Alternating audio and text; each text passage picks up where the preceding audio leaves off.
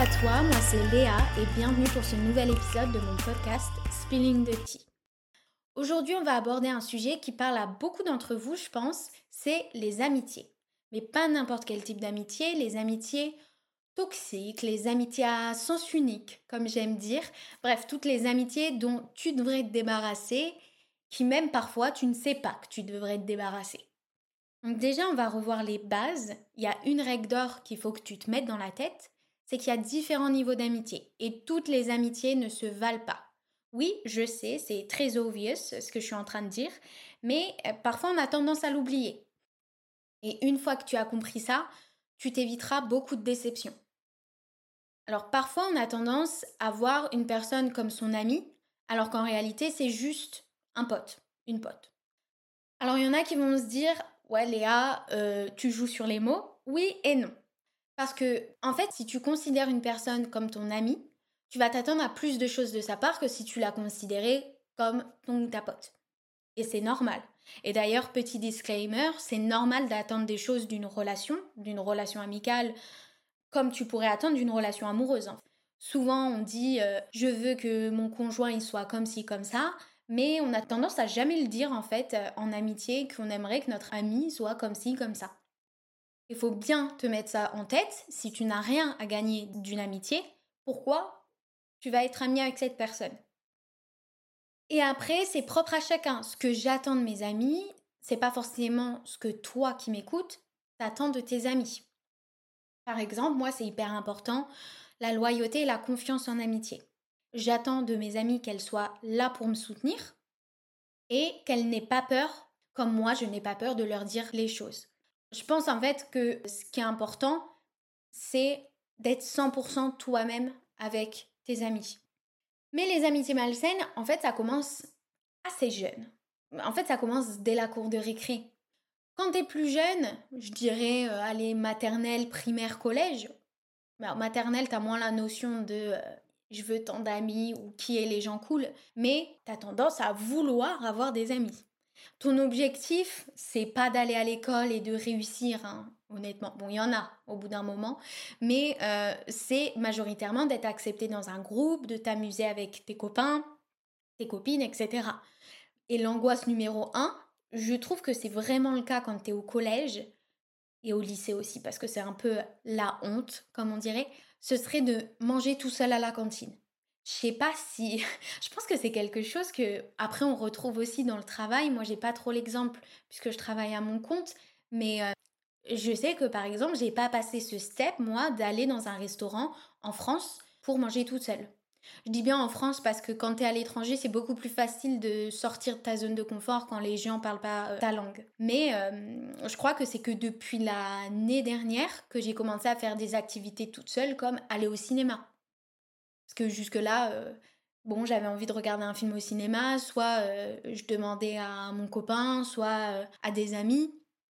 Et s'ils n'ont pas forcément envie d'aller le voir, ben, je passais à côté de l'occasion. Et donc, du coup, tout ça pour dire que ton angoisse numéro un, c'est est-ce que les gens vont vouloir manger avec moi? Est-ce que je vais trouver quelqu'un avec qui manger? Souvent, on dit ça. C'est de là aussi qu'est partie l'expression du bouche-trou. Ça me rappelle des souvenirs, ça aussi. C'est-à-dire, euh, il faut trouver quelqu'un avec qui être pour ne pas être tout seul. C'est quand même fou, ça. il y avait un autre truc qui m'angoissait, c'était euh, quand tu étais en sport et que tu avais, euh, je crois que quand on faisait du hand surtout, il y avait des chefs d'équipe et ils choisissaient donc un par un des gens à rejoindre leur équipe. Et l'angoisse, c'était de faire partie des derniers à être choisis, voire d'être le dernier. Bon, moi je pense que c'était assez logique parce que vu mes compétences en sport et mon intérêt pour le sport, c'était assez normal. Mais c'est vrai que ça aussi, je trouvais ça hyper angoissant euh, quand j'étais euh, plus petite. Et je pense que tout ça, ça vient du, sentiment euh, de rejet. Et ce sentiment de rejet, on l'a pas forcément, on l'expérimente pas énormément.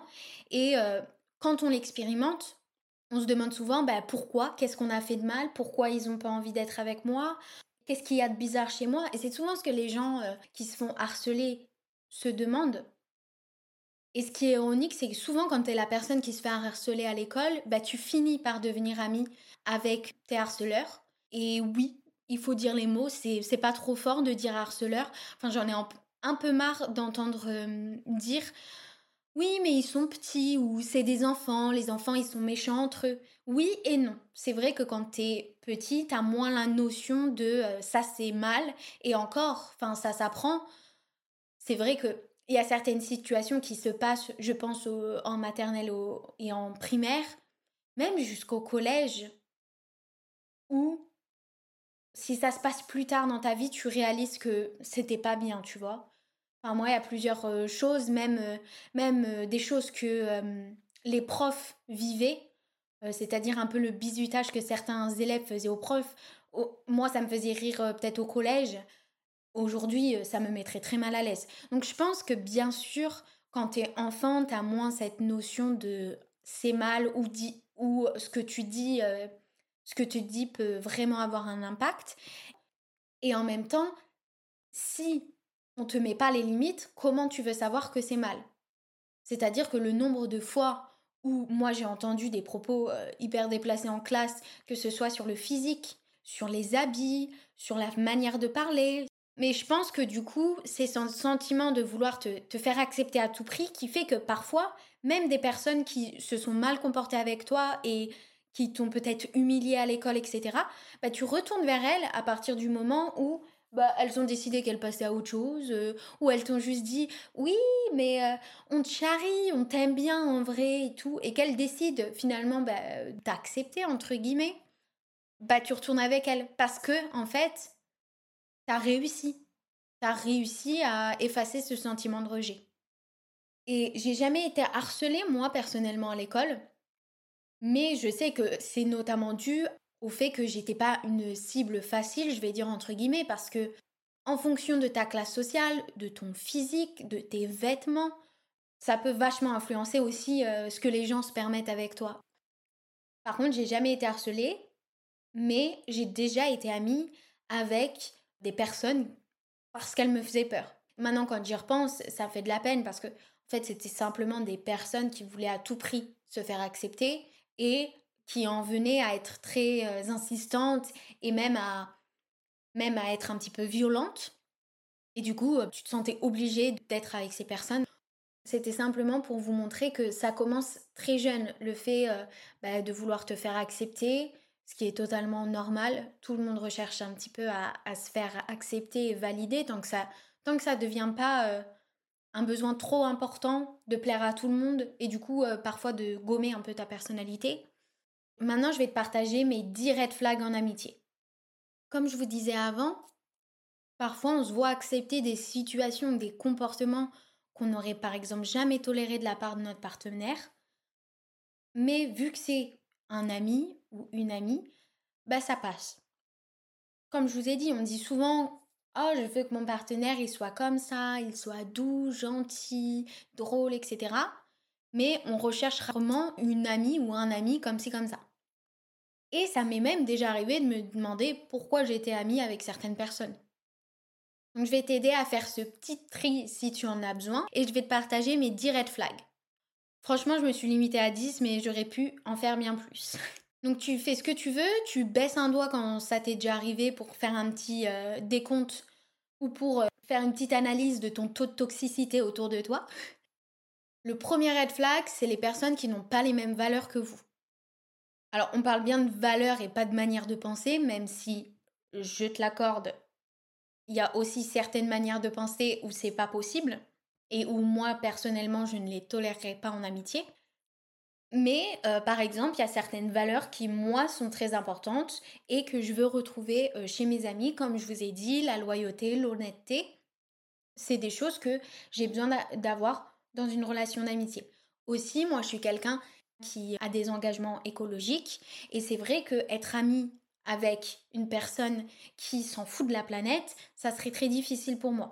Alors, je te dis pas d'être parfait, comme moi, je ne suis pas parfaite, mais si c'est une personne qui a des discours assez assez vieux sur ce sujet, assez pas vieux, c'est pas ce que je veux dire, mais assez euh, en mode ouais, mais c'est pas grave, le réchauffement climatique n'existe pas.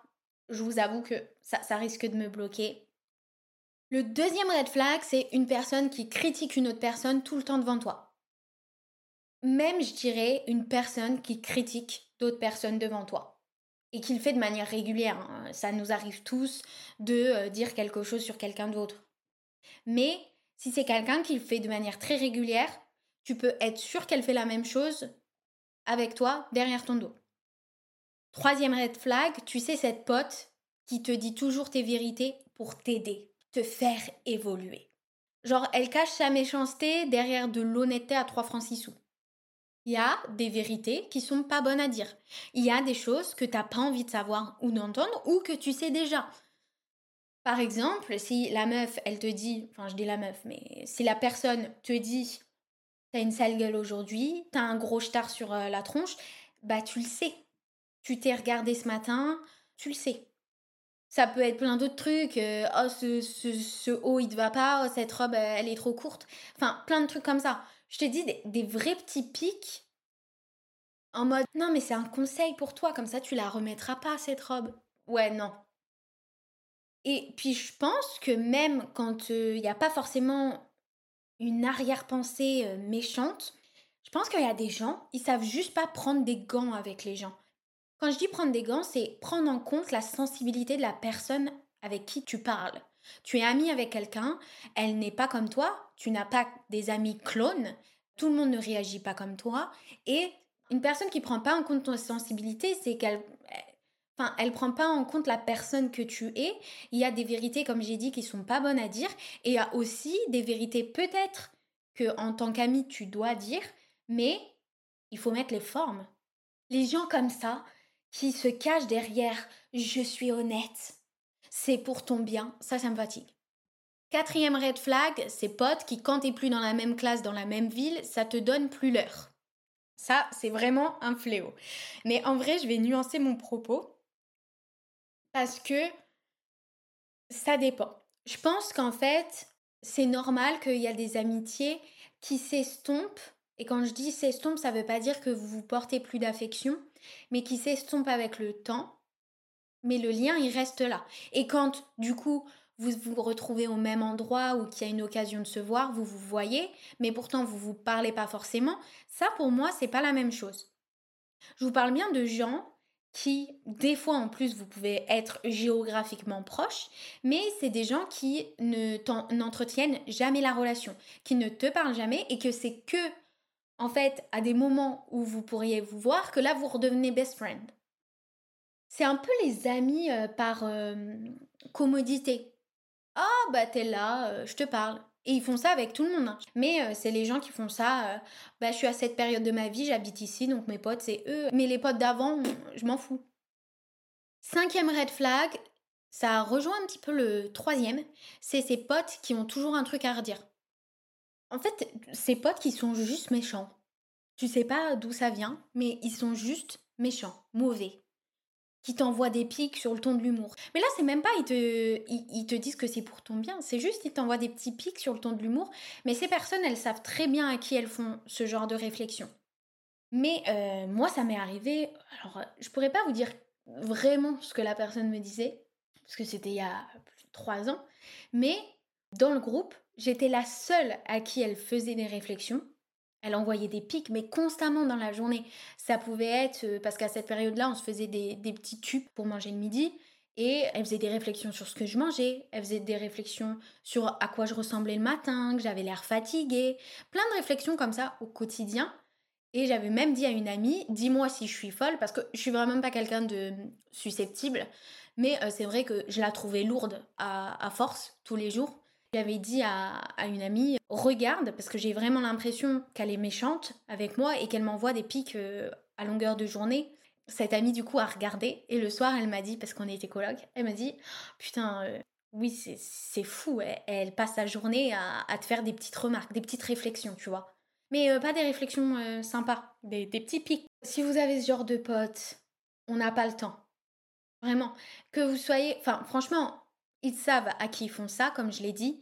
Moi, je suis pas quelqu'un de, susceptible, donc c'est vrai que elle a tiré sur la corde et ça a fini par me gonfler et donc j'ai fini par dire quelque chose. Mais c'est, je sais pas, je sais pas pourquoi ces personnes font ça. Est-ce qu'il y a quelque chose en eux euh, qui les dérange? Parce que souvent, quand quelqu'un te critique, c'est que ça le renvoie surtout à des insécurités à lui. Sixième red flag, c'est la pote pour qui t'es toujours là pour elle, mais elle, elle te donne rien en retour. Comme j'ai dit, c'est très simple. Si tu n'as pas quelque chose à retirer de cette amitié, à quoi ça sert de l'entretenir? À quoi ça sert d'être ami avec la personne? Enfin, tu n'es pas les restos du cœur, tu n'as pas euh, à t'occuper de personnes qui en plus ne te donnent rien en retour et ne t'aident pas quand toi tu es euh, dans le mal. Je dis pas qu'il faut, imagine vous avez une amie euh, qui, qui, ne va pas bien, qui est dans une mauvaise période, bah je l'aide parce que plus tard elle me le revoudra. C'est pas ce mécanisme, mais c'est le fait de dire bah au quotidien elle ne m'apporte rien. Pourquoi? Rester amie avec elle. J'ai passé l'âge et je pense que vous avez passé l'âge aussi d'avoir des amis pour avoir des amis.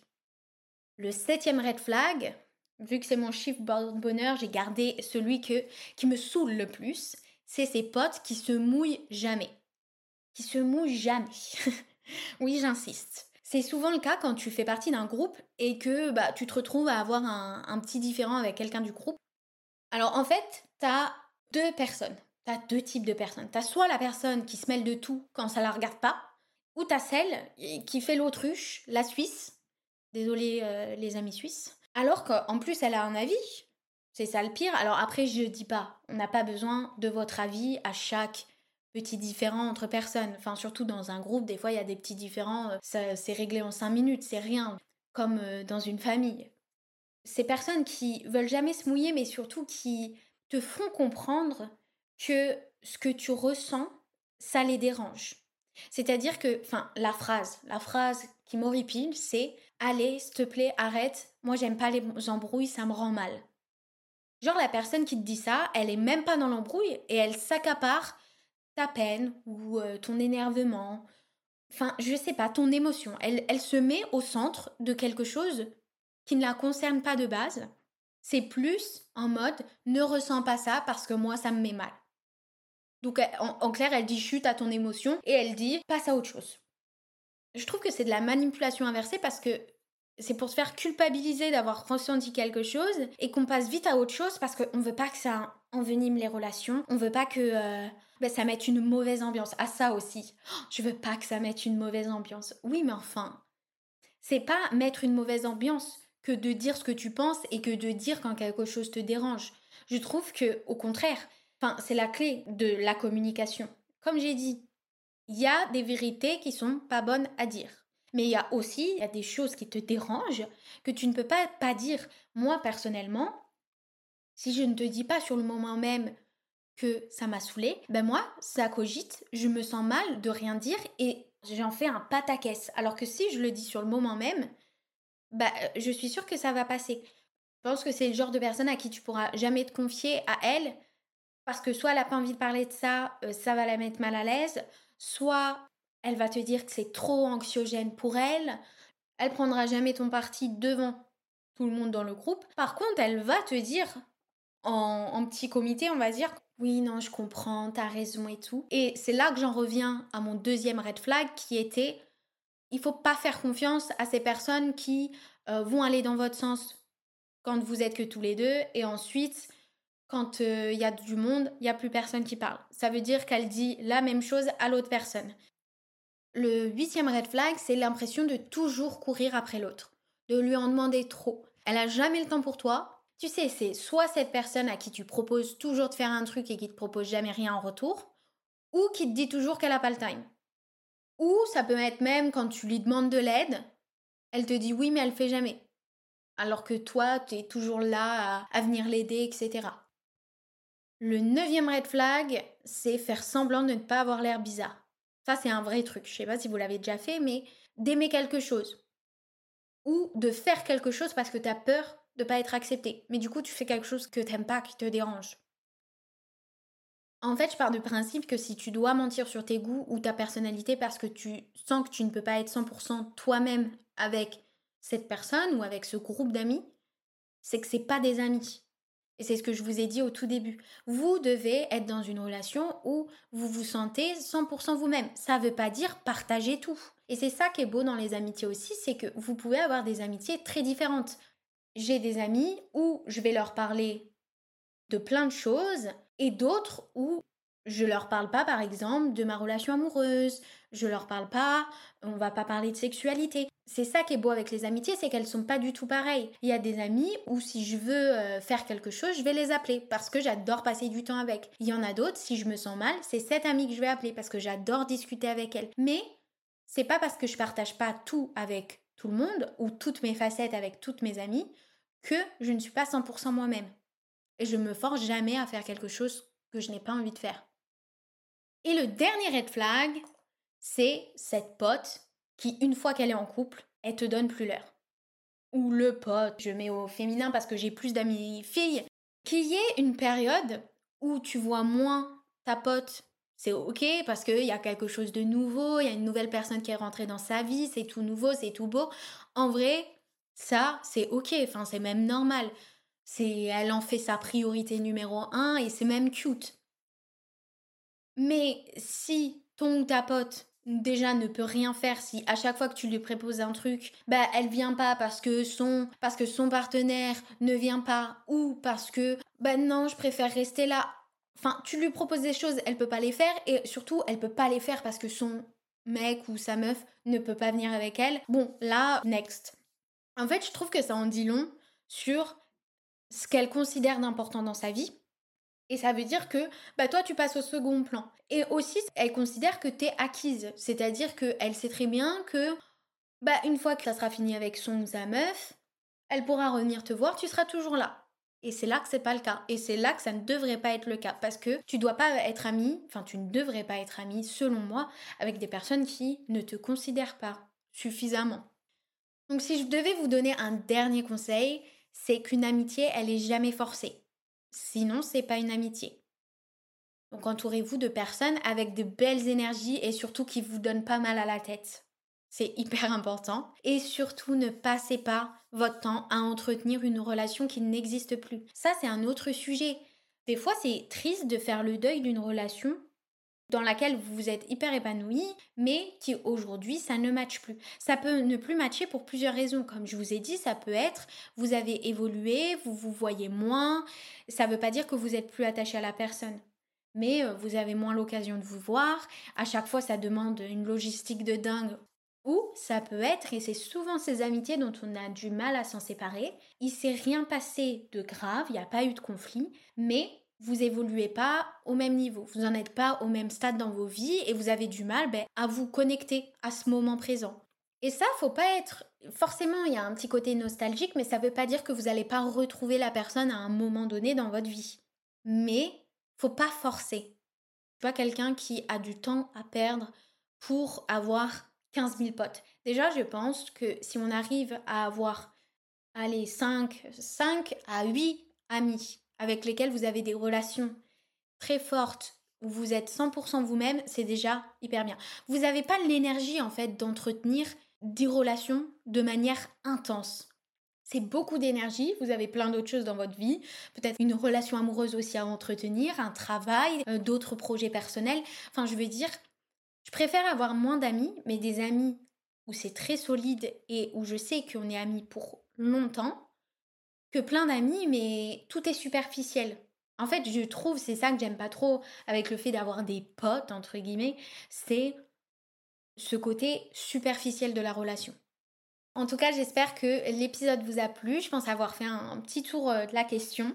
Et comme j'ai dit, retenez, on veut des belles énergies et des gens sans prise de tête. Merci beaucoup d'avoir écouté le podcast. Si vous a plu, n'hésitez pas à mettre 5 étoiles sur la plateforme où vous écoutez ce podcast. Ça fait toujours bizarre de dire ça, j'ai l'impression de faire de la promotion. Et on se retrouve mardi prochain, 8h.